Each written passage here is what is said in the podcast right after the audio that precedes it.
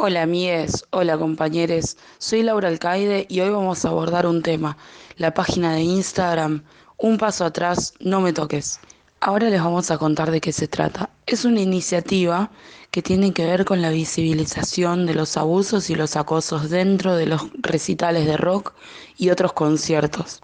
Para esto hablamos con Jessica, quien es moderadora de la página y quien la creó, y nos cuenta cómo surgió. Un paso atrás eh, no Me Toques, es una página de Instagram que creé a raíz de un trabajo de la Facultad de Artes de la Universidad de La Plata, donde estudio profesorado en artes plásticas.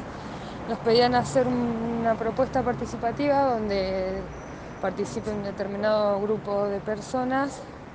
bajo una problemática o un tema en común y a través de eso generar eh, eh, algún tipo de, intercambio eh, con, esas personas que participaran. Eh, decidimos, yo soy de grabado, así que decidí encararlo por ese lado. decidí hacer unos pañuelos y unas remeras que con el nombre de la página, con la frase, para que un poco las chicas se sientan identificadas con la problemática que defendíamos. Aparte de visibilizar estos casos, ¿qué buscan desde la página y desde la colectiva que se fue formando? Eh, y la página de Instagram también fue pensada como una herramienta que recopila por ahí los testimonios de las chicas y los publica de forma anónima eh, como para visibilizar y concientizar de que los abusos eh, en los recitales realmente existen, son muchos, las pibas las pasamos mal y y bueno, estamos exigiendo respeto eh, eh, en un espacio que queremos ocupar con libertad y seguridad y, eh, queremos que sea iguales para, todos. La propuesta participativa me ayuda a Flor, que es otra compañera de la FACU, que previamente ya había organizado un grupo que reunía chicas de La Plata que quieran como asistir o guiar a otras. para que no estén solas y bueno, a raíz de también todo esto que yo le había planteado, Así que nada, Flor también como estudia arte me ayudó un montón, me está ayudando un montón a organizar todo esto, fue la diseñadora de,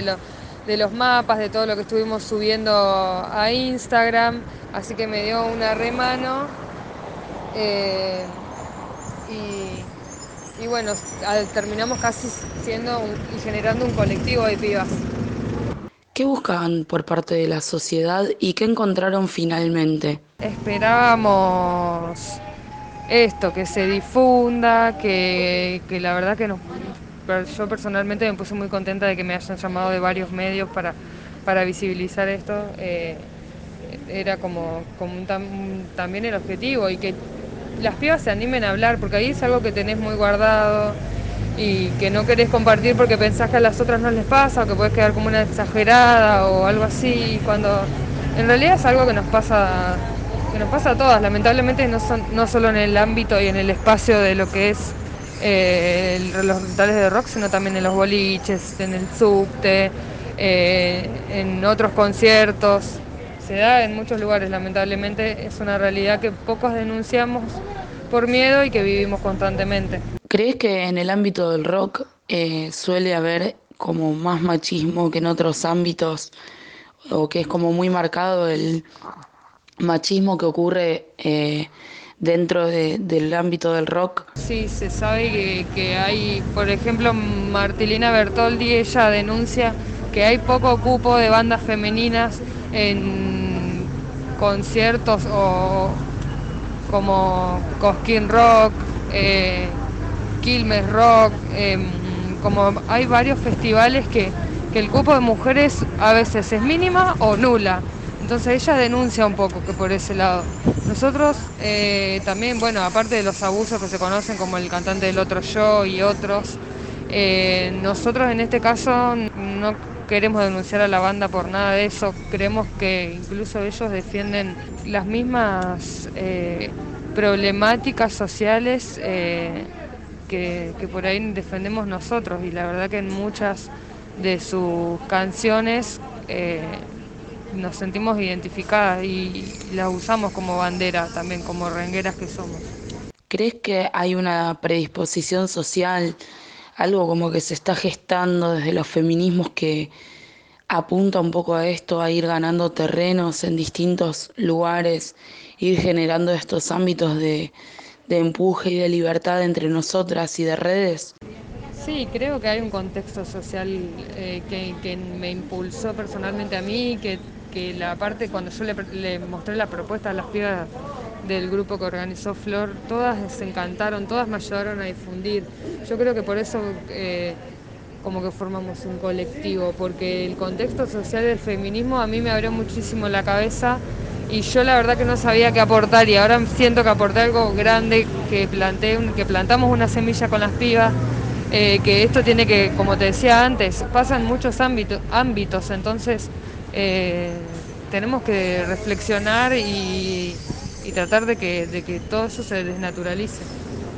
Lo que pudimos ver es que, de acuerdo con lo que organizaron en La Plata para los shows de La Renga y que esto fue como su puntapié inicial, tuvieron gran repercusión, incluso desde la banda que habían hecho algún mural y pusieron también el pañuelo con, con, el grabado de ni un, un paso atrás no me toques. Y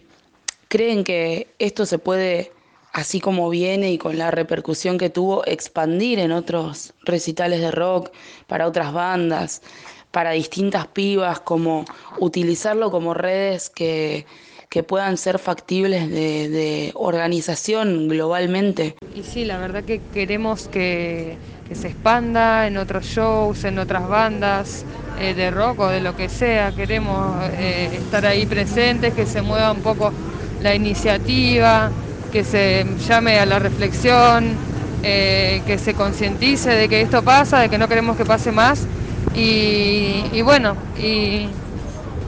eso, principalmente el objetivo es, es, esto último que te nombraba y que, que, queremos que cambien, queremos eh, ocupar esos lugares libres, felices y, y sin miedo. Agradecemos mucho la participación de Jessica, quien es moderadora y creadora de la página Un Paso Atrás No Me Toques. Les invitamos a seguirlas en Instagram y a sumarse a tanto como los relatos como la organización para distintos recitales. Y les mandamos un abrazo hasta la semana que viene.